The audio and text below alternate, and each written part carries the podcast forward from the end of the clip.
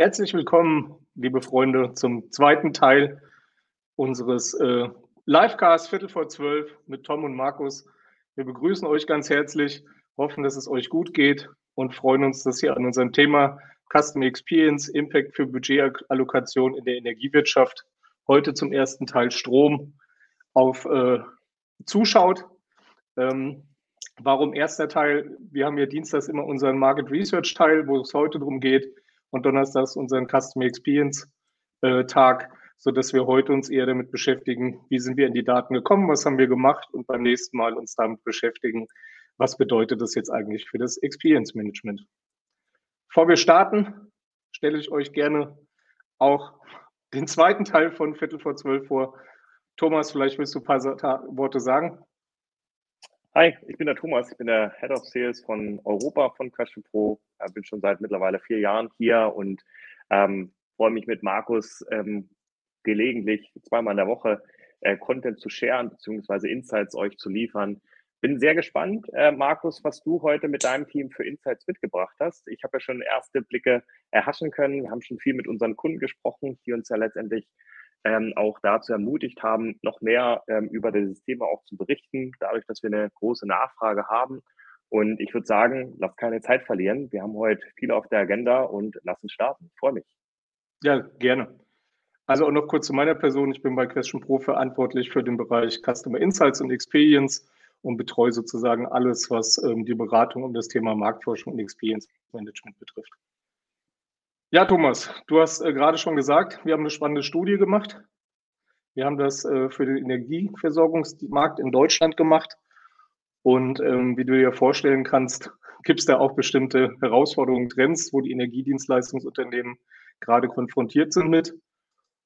Und es ist zum einen der freie Handel von Strom und Gas, der natürlich ähm, das ganze Marktgefüge vor einigen Jahren jetzt schon, es gibt Strombörsen schon länger, ähm, verändert hat. Jeder, bekommt auch im Moment mit die aktuelle Entwicklung der Strom- und Gaspreise in Deutschland und Europa. Und es ist natürlich für die Energie, für die Dienstleistungsversorgungsunternehmen eine riesen Herausforderung. Markus, vielleicht auch, bevor du ähm, uns auch nochmal die ersten Insights geben kannst. Was denkst du, was, was sind die größten Trends, die du ähm, derzeit in dem Strommarkt siehst?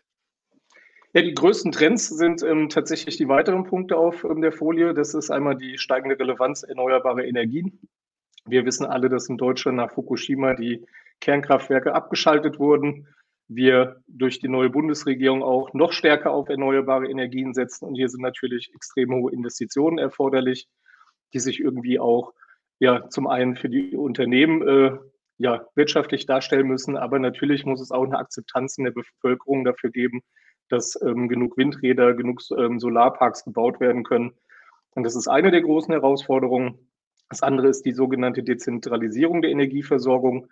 Ähm, jeder kennt das Thema, was ich gerade schon hatte, Solaranlagen und Photovoltaik. Das heißt, wir erheben sehr dezentral an verschiedenen Punkten Energie. Es gibt auch noch das Thema Blockheizkraftwerke im Haus.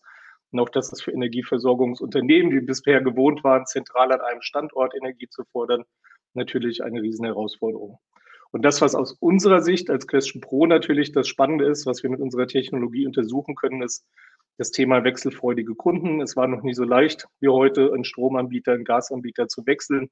Und das ähm, ist natürlich immer, wenn man die anderen Herausforderungen und Trends in dem Markt sieht, wo es um Geld geht und um Investitionen und damit Geld verdienen, langfristig ist natürlich der Kunde, dem es heute sehr leicht möglich ist zu wechseln, einer der Schlüsselfaktoren, dass man den zufriedenstellt.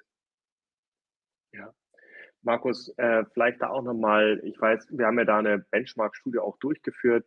Kannst du da vielleicht einfach nochmal ein, zwei Worte äh, sagen, was es da auch in der Studie ging, beziehungsweise warum wir das auch gemacht haben? Klar, Thomas, das mache ich gerne. Ähm, was haben wir gemacht? Wir haben eine repräsentative Online-Befragung für den deutschen Markt gemacht zum Thema Strom und Erdgas-Fernwärme, haben insgesamt 1000 Personen eingeladen und die Grundvoraussetzung, um die Stichprobe zu kommen, war, dass man im Haushalt bei der Wahl des Energieversorgungsanbieters, wir reden ja heute über Strom, mindestens mitentscheidet. Also das heißt, man sagt, wir hätten gerne Anbieter A oder Anbieter B, weil uns das Preis-Leistungs-Verhältnis am besten gefällt oder weil wir sagen, der hat das nachhaltigste Portfolio, der bietet die beste grüne Energie. Und das war sozusagen um die Grundgesamtheit, aus der wir dann die Online-Stichprobe gezogen haben. Und worauf ist es natürlich wichtig? Wir wissen, dass es heutzutage sehr wichtig ist, die Kunden zu begeistern, damit sie zum einen zum Multiplikator werden für die Unternehmen, dass sie weitertragen, worum man unbedingt Kunde vom Stromanbieter A, B, C sein sollte. Und hier ist natürlich eine sehr wichtige Kennzahl der Net Promoter Score, wo es darum geht, ähm, dass ich bereit bin, dieses Unternehmen ja, Menschen, die mir am Herzen liegen, weiterzuempfehlen. Und natürlich die Customer Satisfaction, der klassische Kundenzufriedenheitsscore, der dann zeigt, wie zufrieden man damit ist.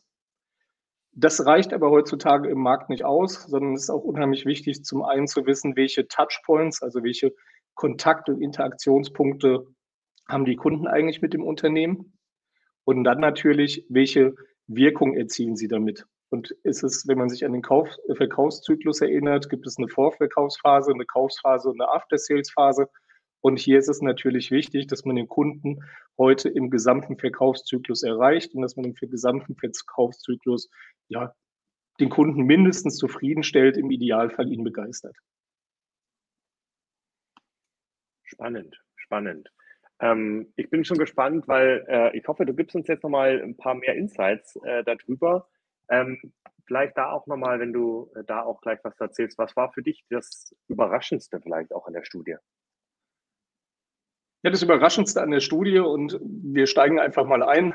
Wir haben hier die zwei gerade erwähnten Kennzahlen, den Net Promoter Score und den Customer Satisfaction Index, dass ähm, diese große Diskrepanz, die es bei der Zufriedenheit oder der, der Weiterempfehlung beim NPS gibt, wenn man sich den Gesamtmarkt anguckt, der nur ein NPS von 0,9 hat, dann die Stadtwerke, wo die Kunden sehr, sehr, sehr zufrieden sind, sehr loyal sind und dann die Big Four und andere Anbieter, die deutlich dahinter liegen. Und unter Big Four haben wir hier der Einfachheit halber einfach die großen Player ENBW, E.ON, ähm, RWE und Vattenfall einmal zusammengefasst, damit es übersichtlicher bleibt.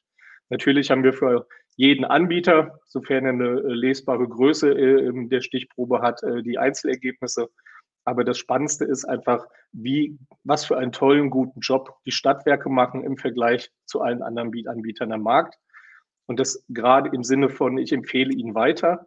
Wenn man sich die Zufriedenheit anschaut, dann harmoniert das ähnlicher. Und das ist tatsächlich ein Bild, das, was dafür spricht, dass man zum einen eine gewisse Loyalität hat gegenüber seinem Grundversorger oder seinem Versorger vor Ort, eine gewisse Regionalität bei den Menschen wichtig ist und natürlich, dass es die Stadtwerke irgendwie besser schaffen, eine Begeisterung bei den Menschen zu erzielen.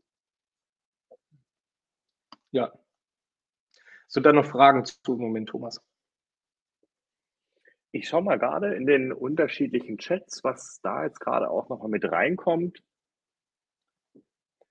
Ähm, die Frage, die da jetzt auch gekommen ist, ähm, ob wir da jetzt schon irgendwelche Insights auch haben, ähm, warum jetzt die Stadtwerke weitaus besser sind wie die, wie die äh, typischen Big Fives. Ist es einfach wegen der Regionalität vielleicht? Es ist nicht nur die Regionalität und es ist auch eigentlich die Überleitung zum nächsten Thema, und zwar zum Thema dem Touchpoint Management. Was wir jetzt hier einfach mal für den Gesamtmarkt dargestellt haben, aber ich kann verraten, dass wir die Studienergebnisse auch auf unserer Webseite die Tage zur Verfügung stellen werden und man hier ganz klar sieht, dass die Stadtwerke zum Teil andere Touchpoints erreichen, gerade bei denen, die bezahlt werden, also das Thema Werbung auf Bussen, Autophom-Werbung in der Stadt, Plakate, da, da kann man mit viel mehr Informationen die Menschen vor Ort erreichen, kann auf lokale Themen spielen und das ist etwas, was sich dann durch die ganze äh, Customer Journey eigentlich widerspiegelt und zum Schluss auch ähm, zu dieser hohen Bewertung im NPS führt. Und ähm, wir haben hier mal den Markt gesamt dargestellt nach den drei ähm, Klassifizierungskriterien Paid, also alles, wofür ein Unternehmen bezahlen muss an Touchpoints. Diejenigen, die sie besitzen, wie zum Beispiel die Rechnungen, die Vertragsunterlagen, die Webseite, aber auch eigene Social-Media-Kanäle. Und dann damit wenn ich einen guten Job mache, dass ich sozusagen etwas verdiene. Ich verdiene Weiterempfehlungen oder ich verdiene positive Bewertungen auf Vergleichswebseiten und Erfahrungsberichte. Und das sind alles Punkte, die sozusagen bei den Stadtwerken zum Teil besser äh, bespielt werden. Was wir jetzt hier sehen, ist die Reichweite. Natürlich sind Suchmaschinen immer noch ähm, sehr wichtig bei den Bezahlten, aber im Vergleich zu dem Thema die Rechnung des Anbieters, wie ist die Rechnung gestaltet, ähm, das ist natürlich etwas, was, was hier heraussticht mit den 76 Prozent, dass die Rechnung etwas ist, was sehr präsent ist bei den Leuten und die, die Unternehmen hier wahrgenommen werden. Und hier gilt es natürlich auch, eine optimale Gestaltung der Rechnung eigentlich hinzukriegen. Okay. Aber ähm, sorry, erzähl ruhig. Sag du, nein, nein, sag du. Ähm, hier ist gerade noch die Frage gekommen, was, ähm, was sind die wichtigsten Touchpoints? Ähm, also wenn wir das aus der Studie sagen können, ähm, was wären ähm, unserer Meinung nach die wichtigsten Touchpoints, die man bespielen sollte als Energieanbieter? Also die wichtigsten Touchpoints haben wir gesagt bei Question Pro, das können wir nicht an der Reichweite festmachen, auch wenn das äh, gerade in der Medienforschung häufig gerne eine Kennzahl ist. Wie groß ist die Möglichkeit, die Menschen am besten zu erreichen. Aber ich als Unternehmen, mir bringt es ja nichts unbedingt, außer vielleicht für die Markenbekanntheit, dass man mein Unternehmen kennt, sondern es ist eigentlich wichtig, dass man eine Wirkung an dem Touchpoint erzielt. Also dass wenn ich weiß, okay, ich habe jetzt auf dem Bus das erste Mal, hier bei mir in Wiesbaden gibt es die SWE, die, die Stadtwerke von Wiesbaden, und ich sehe hier den Bus fahren und dann sage, hey, ich müsste mich mal wieder um einen Stromvertrag kümmern und dann anfange darüber Informationen zu sammeln und zum Schluss im Idealfall auch einen Vertrag abschließe und somit eine sehr hohe Wirkung erziele. Und deswegen sind wir hingegangen und haben einen Wirkungsindex berechnet. Hier sind verschiedene Touchpoints äh, komplett dargestellt. Und wir sehen in unterschiedlichen Farben. In dunkelblau sind es die Earned. In dem mittleren Blau sind es die Owned und es gibt noch die Paid, für die ich bezahle, dass tatsächlich die Vertragsunterlagen, die Vergleichswebseiten, die Webseite des Unternehmens und die Rechnung des Anbieters ganz, ganz, ganz wichtige Touchpoints sind für den Kunden, wo man auch dann dahin führt, dass man tatsächlich nachher zu einem Vertrag kommt. Das ist natürlich bei den Vertragsunterlagen ein bisschen selbsterklärend. Ich habe die Vertragsunterlagen vor mir liegend und kann die jetzt unterschreiben. Aber man sieht, wie wichtig heutzutage Vergleichswebseiten und die eigene Webseite sind, aber auch die Rechnung. Weil spätestens, wenn ich die Rechnung vorliegen habe, dann fange ich mir an, Gedanken darüber zu machen und sehe, hey, ich beziehe ja immer noch Atomstrom oder hm, kann ich vielleicht irgendwo das auch billiger bekommen und fange an, sozusagen den Prozess zu starten. Und zum Schluss erziele ich damit sozusagen dann äh, ja eigentlich eine neue Customer Journey, wo ich anfange, okay, zu suchen, mich zu informieren und im Idealfall wieder eine Wirkung zu erzielen. Und aus diesen ganzen Möglichkeiten, ich habe den Touchpoint wahrgenommen, also eine Reichweite erzielt, ich habe ihn, mich informiert, ich habe einen Vertrag abgeschlossen und ich hatte auch im After Sales noch Kontakt über den Touchpoint, haben wir bei Question Pro ein Scoring-Modell entwickelt und diesen Wirkungsindex nachher entwickelt. Und das ermöglicht dir sowohl für den Gesamtmarkt als auch für einzelne Unternehmen äh, zu sagen, okay, was muss ich als Unternehmen tun, um mein, mein, meine Touchpoints, meine Kontaktpunkte, vor allem aber meine Interaktionspunkte zum Kunden ideal zu gestalten. Und wir machen uns nichts vor, im Unternehmen gibt es nicht begrenzte Budgets, sondern auch das Budget muss ideal verteilt werden, sozusagen auf die Punkte zu verteilen, auf die Kontaktpunkte, wo ich natürlich auch dann nachher davon profitiere im Sinne von, dass die Leute einen Vertrag bei mir abschließen. Ja, super. Vielleicht noch, Markus, ähm, die Ergebnisse werden ja auch bald veröffentlicht. Die sind selbstverständlich im Newsletter mit drin. Die können aber auch einfach auf unserer Webseite angefragt werden, auf ähm, kundenservice.questionpro.de. Ähm, freuen uns natürlich da auch nochmal weiter das Ganze zu vertiefen mit euch. Ähm, falls noch Fragen sind dann auch zu der Studie, ähm, meldet euch gerne jederzeit. Auch auf LinkedIn sind wir überall auch miteinander ähm, connected. Vielleicht einfach nochmal ganz kurz, Markus, was erwartet ähm, uns am Donnerstag? Du bist ja ganz allein. Ich kann dich ja leider nicht unterstützen. Ähm, vielleicht willst du noch mal ein, zwei Sachen sagen. Ja, am Donnerstag, ähm, wie gesagt, heute war der Marktforschungsteil, wo wir diese Erkenntnisse, ich sage immer gerne, das Öl für das Marketing und das Customer Experience Management äh, sozusagen äh, ähm, geborgen haben. Und jetzt haben wir es analysiert. Und ähm, am Donnerstag wird es dann darum gehen, was ich heute schon angerissen habe, was muss man jetzt im Customer Experience Management eigentlich machen. Und es startet wieder um Viertel vor zwölf. Und ähm, wie ihr alle sehen könnt, ist, äh, wir streamen über mehrere Portale. Ja, und freuen uns über jeden, der da Zeit hat ähm, und jeder, der natürlich auch Fragen hat. Vielen Dank auch nochmal für die Fragen, die über die unterschiedlichen Kanäle reingekommen sind. Ähm, falls noch welche sind, schreibt uns gerne jederzeit an. Ähm, wir freuen uns.